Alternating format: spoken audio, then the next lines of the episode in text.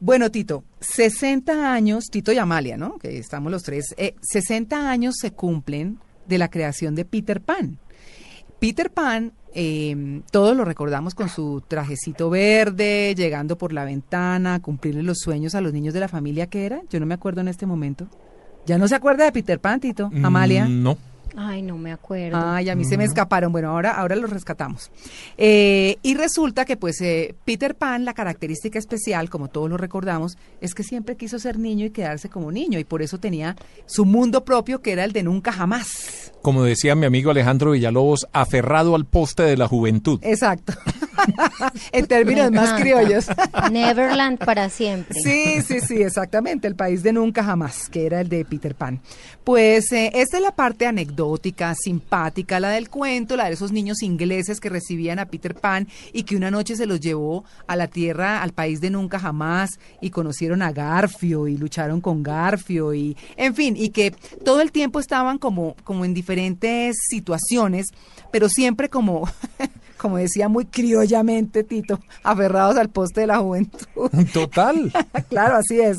Pues bueno, eh, hemos llamado a Carolina Guzmán, ella es psicóloga terapeuta, y nos va a hablar del síndrome de Peter Pan, que nació como una identificación de ese síndrome que tienen algunas personas y que se quedan aferradas a, a la niñez, a la juventud. de Quiero no- ver si no caigo dentro de esto.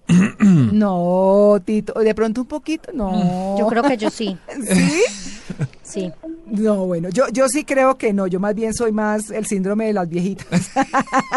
El síndrome de Matusalén, digamos. Ay, No, es que uno puede tener un espíritu de niño, pero siempre algunas actitudes de una persona más adulta. Ah, pero yo Eso voy a un parque, mí, esos parques de ruedas, eh, ¿de qué? De montañas rusas y todo eso, y soy Peter Pan absoluto, ¿no? Eso sí no hay nada que hacer, eso nos pasa a todos. Pero bueno, Carolina, muy buenos días y gracias por atender nuestra invitación. Buenos días, María Clara. Buenos días, eh, chicos. ¿Cómo están? Pues bien, muchas gracias. Bueno, que Ya los este... venía escuchando un poquito, ¿no? Sí, sí, sí. Bueno, eh, este síndrome que encontró una identidad en el Peter Pan de las historietas, de los cómics, eh, se da en la vida real y lo vimos con Michael Jackson, por ejemplo, que él mismo creó su, su gran villa de, de nunca jamás, Neverland. Su Neverland, sí. Sí, exactamente. Sí. ¿Cómo lo identificamos ya en las personas comunes y corrientes? Claro, ¿cómo lo empezamos a identificar? Bueno, si bien ese término empezó en los años 80, ¿no? Cuando estaban así como la manifestación entre las crisis de, de identidad, la crisis de los 25, la crisis de los 30, y a un psicólogo se le ocurrió mencionar este, el síndrome de Peter Pan a aquellas personas que se aferraron o idealizaron la juventud. Es decir, que tenían dificultades para crecer, para renunciar a ser hijos, eh, se niegan a envejecer, tienen comportamientos casi siempre como el de un adolescente. Hoy en día, desafortunadamente, se está eh, confundiendo el síndrome de Peter Pan con los metrosexuales. Entonces, yo Ah. antes que todo quería hacer esa aclaración. Pues yo sí no había escuchado eso. Yo tampoco. Claro, un metrosexual es un hombre o una mujer que se siente con gran preocupación por la juventud también, por su imagen, se caracteriza por gastar mucho dinero en cuidarse, todo esto. Y a veces los confunden con los del Peter Pan. Hay que aclarar que Peter Pan lo que busca casi siempre es eh, no comprometerse, no comprometerse con nadie, ser siempre hijo. Eh, las relaciones amorosas le huye, Ah. y muchas veces se vuelven dependientes, manipuladores, son inseguros. En su en su solitario sufren de la soledad aunque no le confiesan a nadie. Mm. ¿Y qué pasa con estas personas? Se dice que, que, que antiguamente eran solamente los hombres, ¿no? Por eso se catalogaba mucho a Michael Jackson, porque eh, terminan siempre rodeándose cada vez más de gente más joven. Entre ellos más años tienen, con gente más joven empiezan a relacionarse. Ah. ¿Qué pasa en este- eh, con esta tendencia? Que son personas inadaptadas socialmente. ¿Cómo, ¿Cómo identifica uno cuando está en un grupo social? ¿Por qué? Precisamente porque son los que se ríen eh, de su grupo social, no son aquellos que se ufanan de, de, de ser solteros, de ser los gigolos, de, de ser también la soltera, no en este caso porque también está aplicando para las mujeres, y, y se ríen de la vida de aquellos amigos que ya se están comprometiendo, ¿no? Entonces estamos hablando de cuando tienen 25, 26 años, ya empiezan a abandonar su propio grupo de edad. Y empiezan a salir con gente de 20, de 18, Ah. lo que decían por ahí, que empiezan a, a aferrarse al, al, al poste de la juventud, ¿no? Vio que no era tan mala la definición, No, María Clara, pues, ¿vio? yo no dije que era mala, sino que era criolla. Ah, bueno, sí. Hasta- Bueno, y también, porque por ejemplo uno identifica hombres mayores o mujeres mayores que se visten como muchachitos y muchachitas gente que se aferra a estar vestido, gente de 60 años, de 55. Yo, yo haría una pregunta específica para donde va María Clara. Madonna. Sí. Madonna, que es una señora ya de 53, 54 sí, años, colegiala. que sigue queriendo ser una, una niña, quiere seguir siendo una persona joven. Obvio que, que, que toda su carrera la ha basado pues en su éxito musical y, y en proyectar esa imagen. Su belleza pero, física. Pero sí, pero uno yo llega a un momento en que dice, oiga, usted no está ya como muy adulta para estar... No, Tito, además una cosa a propósito, que, que lo que está diciendo Tito me parece muy pertinente, porque yo hice el comentario hace algunos días en el programa y decía, ¿qué tal esa presentación de Madonna en Medellín con ese vestido de colegiala y la cara de señorona que se le ve? Pues linda. Es decir, no estoy diciendo Qué que envidia, pero... No, mi- no, yo me siento feliz como soy. no, yo me siento feliz como soy, pero, pero veo uno de esas personas que se niegan, ella se niega que hay una Lady Gaga que le está siguiendo los pasos y que será la reina, por ejemplo. María Clara me pegó. Siga. Yo, ah, mentiras. No, pero Eso es sabe que yo Me pellizcó. lo que yo lo que yo me pregunto, Carolina, Tito y María Clara, ¿sabe qué es? ¿Cómo ¿Qué es? viven la vida sexual? Porque puedo estar muy aferrado a mi familia entonces y puedo tener pues como cierto apego al padre. Voy a la pensar madre. como Tito. Eh, eh, Amalia lo que está es eh, queriendo saber si los Peter Pan son buenos amantes. Es una excelente pregunta porque uno de los síntomas, y para hablar del síndrome de Peter Pan, ¿no? ¿Sí? Es su vida sexual. Su vida sexual empieza a coartarse. ¿Ah, sí? Cada vez a sentirse insatisfechos por la misma falta de compromiso. Es que ellos Mm. empiezan a desarrollar una, una especie de neurosis, ¿no? Empiezan a sentirse ansiosos, angustiados, depresivos. Este, Y eso hace que, que, que tenga muchos trastornos la persona. O sea, la persona que se, se diagnostica con el síndrome de Peter Pan es porque empieza también a sufrir ciertos trastornos. Trastornos de sueño, angustia, ansiedad. Eh, No puede estar mucho rato en un grupo social grande. Se sienten eh, que no pertenecen. Empiezan a desarrollar todo eso. Ahora, con respecto a lo de Madonna, eh, también tengo mi opinión personal como psicóloga. Sí. Y, eso, y, y me parece a mí que estoy de acuerdo, no no acepta eh, el cambio del tiempo y no acepta el paso del tiempo. Eso yo creo que sería una desviación del síndrome de Peter Pan, Ah, porque ella sigue vistiéndose como una colegiala, como una nena, sí. y, y- y lamentablemente no acepta que, que hay cosas nuevas, ¿no? Que el tiempo ha pasado y que hay que adaptarse. Y que las Entonces, generaciones que- empujan. Claro, yo diría que en algún aspecto también está sufriendo de alguna neurosis, alguna depresión, este y la, digamos como que la, la esconde detrás de todavía de su, de su fama y de, de todo lo que hizo en su show, pero la verdad que sí, sería como una variante del síndrome de Peter Pan, ya que ustedes lo están usted señalando. ¿Esto realmente es un problema para una persona estar ahí? Y si es un problema, ¿cómo puede superarlo? Si es que lo puede superar. Realmente este sí es un problema, ¿no? Cuando estamos hablando de estas angustias, de estos episodios de ansiedad, eh, que a veces se generan mm, taquicardia, dolores de cabeza, fiebre, parece los confunden con estrés. Eh, hay que tratarlos, hay que tratarlos porque ya la misma persona, si empieza a ser señalada, ¿no? Primero se dan cuenta el grupo o los que están alrededor, le empiezan a decir, oye, tú, o sea, nunca vas a crecer, ¿qué te pasa? Crece, Madure. por favor, o sea, Sí. madure, meta la cabeza en un papel periódico a ver si madura, como decía mi abuela. como el aguacate. Es- eso, pero no, pero no lo hacían.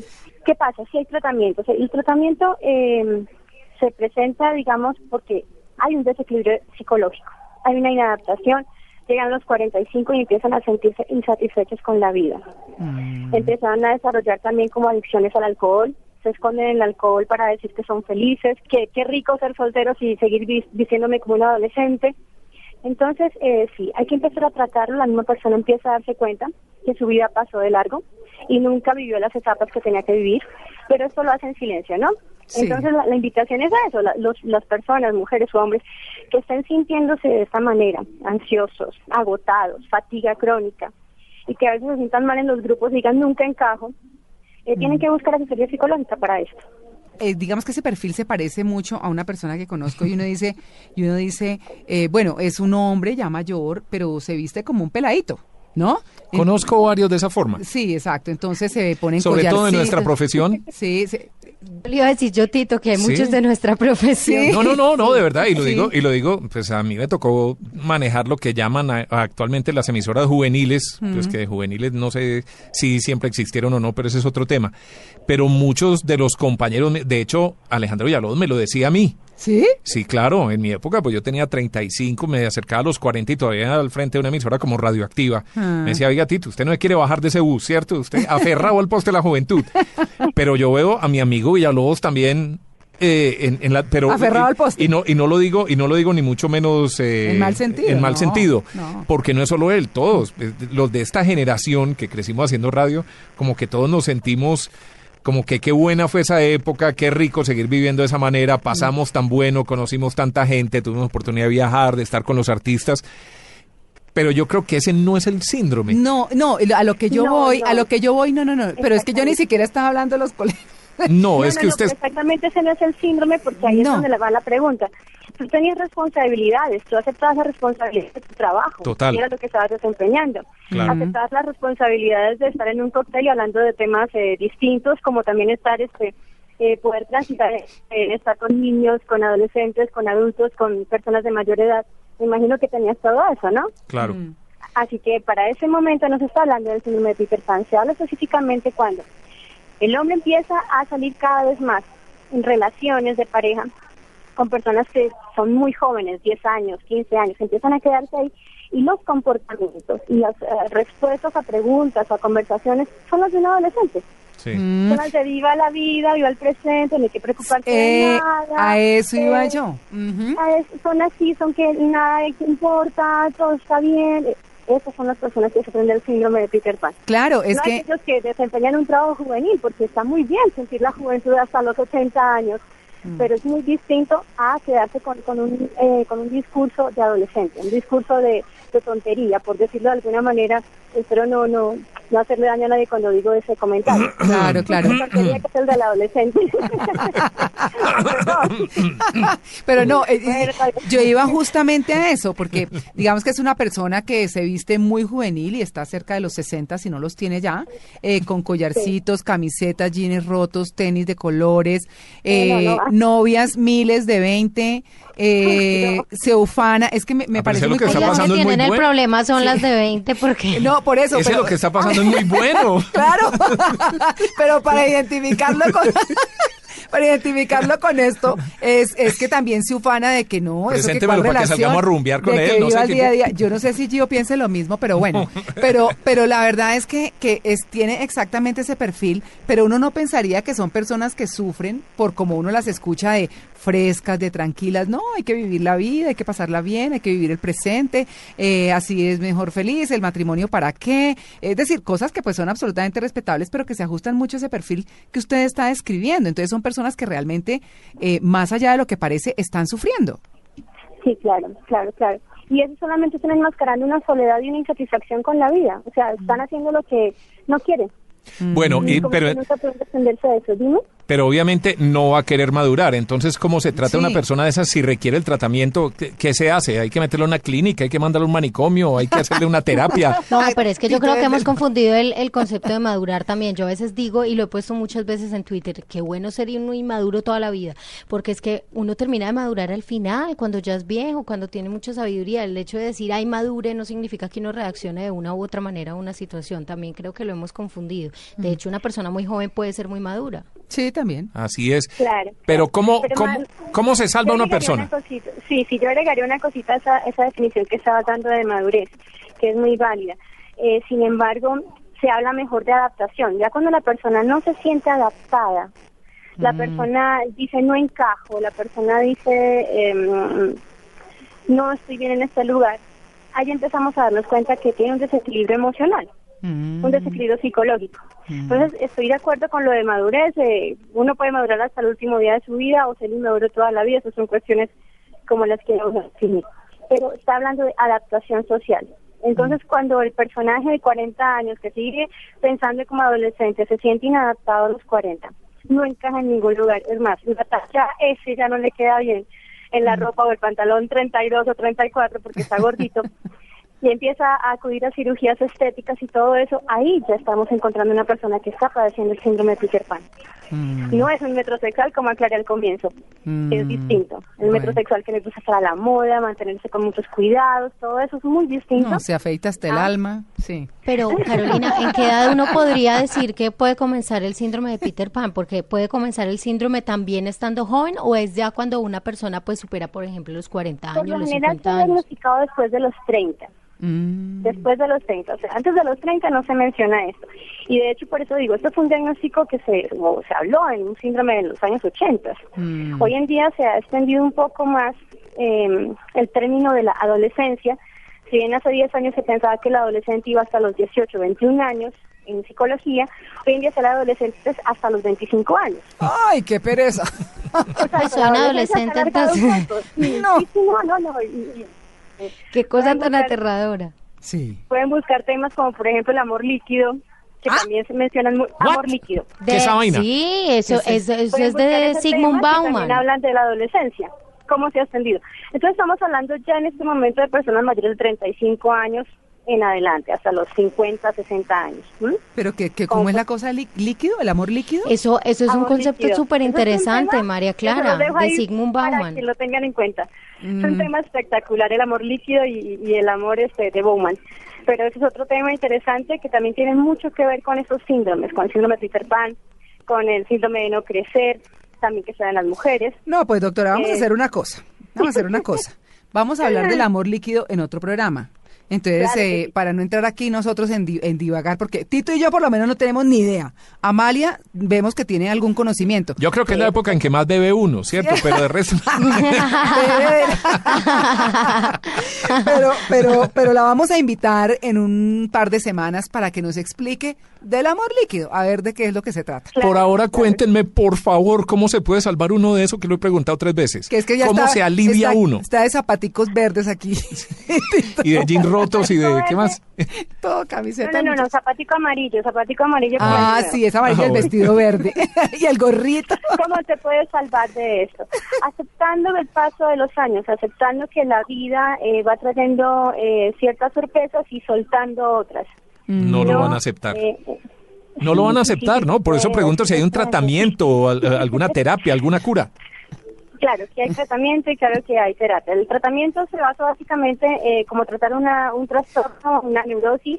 Sí. Eh, se hace terapia, obviamente, se, se trata, digamos, los síntomas como la depresión, lo que mencionaba hace un rato, la angustia, Tito quedó Eh, la calidad de vida. Pero básicamente esto tiene que ver con la educación del hogar, la educación de la casa, que los padres ayuden y alimenten la, la adaptación de ese hijo. O sea Esa- que, o sea que esa los- platica se perdió. Sí, porque, o sea, eh, no, o sea que los hijos, pero entonces Tito, quién sabe dónde, porque los hijos entonces de esas señoras que quedan templadas, templadas, retempladas hasta el final, que parecen ya Lalo, el de Kini y Lalo, ¿cierto? Que no pueden Entonces- pestañear porque... No, No, ahí sí ya, ya perdieron el año, o sea, ya nada que hacerle. Ahí sí toca aceptarlos como son. qué horror lo que Este, dijo Tito. Es que están muy estiradas. Entonces... Oyentes, por favor, discúlpenos, doctora, nos disculpa, por favor. no, no, no, no, muy bien. Ese es nuestro Peter Pan, ya que él quedó, él quedó. Peter Pan. Ay, que me Es una inocentada, nada más. Ay, bueno, no, pues es la doctora Carolina Guzmán, es psicóloga terapeuta, nos habla, nos eh, habló mejor del síndrome de Peter Pan. Pues muchas gracias, nosotros nos quedamos con nuestro Tito Pan. eh, aquí en ¿Con el Tito programa, con Tito Pan en el bueno. programa. Muchas Bueno, gracias y que tenga un feliz año. Dale, muchas gracias para ustedes, feliz año también y gracias por la invitación.